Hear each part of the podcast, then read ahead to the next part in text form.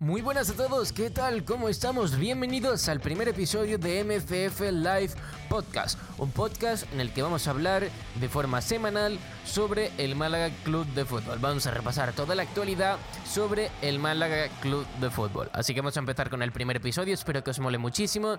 Vamos a comenzar hablando hoy de cuatro, eh, cuatro eh, noticias, cuatro cosas que, que, han pasado durante esta semana. Eh, 20, hoy día 21 de febrero, la semana de la semana del 18 de febrero al 24 de febrero vamos a repasar lo que son todas las novedades, en este caso 4, cuatro de, eh, del Málaga Club de Fútbol, toda la información y todo lo que rodea al, al, conjunto de la Costa del Sol, ¿vale? Así que vamos a empezar repasando eh, la victoria el pasado domingo en, eh, en, el Cerro Espino frente al Rayo Majadahonda el pasado domingo 17 de febrero. Victoria 1-0 ante el Rayo Majadahonda con gol de Adrián González. Vamos a leer la crónica que yo publiqué en Diario Verde Azul. Os dejaré en la información, eh, la página web donde yo publico y donde yo escribo las, eh, las crónicas de los partidos, ¿vale? Así que la vamos a leer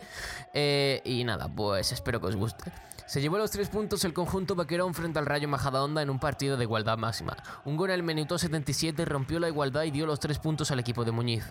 El partido comenzó muy igualado y mantuvo la igualdad prácticamente durante casi toda la, durante toda la primera mitad.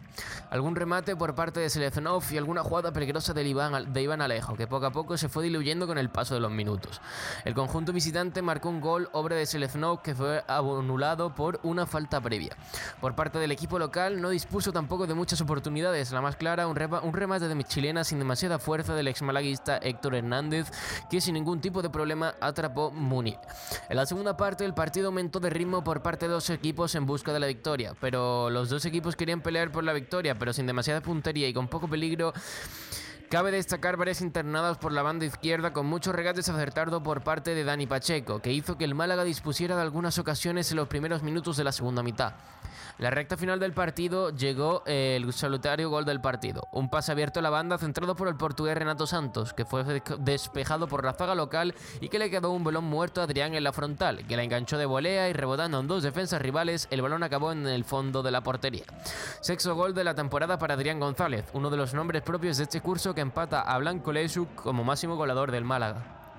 El Rayo Majadahonda en el centro de un córner marcó un gol en los últimos minutos, pero fue anulado por fuera de juego. El conjunto boquerón suma tres puntos importantes para acabar la jornada como segundo clasificado en ascenso directo con 48 puntos. Su próximo partido será frente al Deportivo de La Coruña en la Rosaleda. El conjunto madrileño no consiguió aumentar su ventaja frente al descenso y se queda cuatro puntos por encima de la Extremadura que actualmente marca el descenso. Su próximo partido frente al Sporting de Gijón en el Molino. Vamos a hablar del siguiente tema, el siguiente partido frente al Deportivo de La Coruña en la Rosaleda. Un partido de los importantes contra un rival de los de arriba que está eh, un punto por debajo nuestra, que hay que intentar ir a ganar y que el Málaga ya ha hecho bastantes llamamientos para que la afición acuda al estadio, para que haya un lleno total en el estadio para un partido importante, podría decirse uno de los partidos más importantes del año, porque ganando el partido se pondría con bastantes puntos por encima de eh, con bastante ventaja frente al, al Deportivo de La Coruña que, que está ahí arriba y que va a intentar pelear por el ascenso también. Hablando y cogiendo el tema de que el Málaga ha convocado para, eh, para, que se llene el estadio, el Fondo Sur ha convocado un recibimiento dos horas antes del partido. Vamos a leer el comunicado que el Fondo Sur publicó y después eh, hablamos sobre el tema. Desde la grada de Fondo Sur 1904 hacemos un llamamiento al malaguismo para re realizar un espectacular recibimiento por todo lo alto como en, tantas otras ocasiones.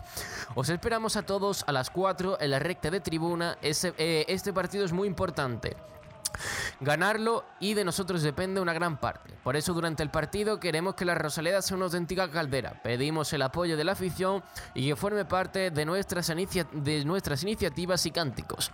Desde nuestra grada tenemos preparado un tifo muy colorido para recibir a nuestro Málaga Club de Fútbol.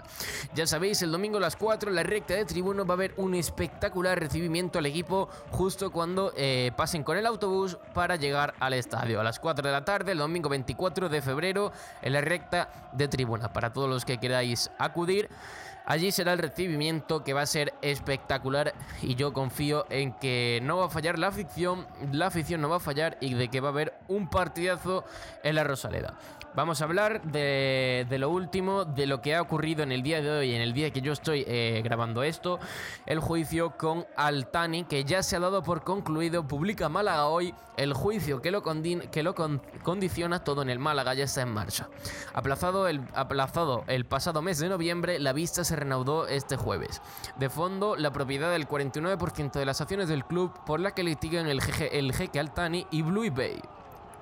El juzgado de la primera instancia número 12 de la Ciudad de Justicia de Málaga es el que imparte justicia. Eh, Jamal, Santi Iglesias y Gonzalo Herbás, presidente y vicepresidente de Blue Bay, llegaron en primer lugar y, poco después lo hizo el jeque Altani, antes de las 9 y cuarta.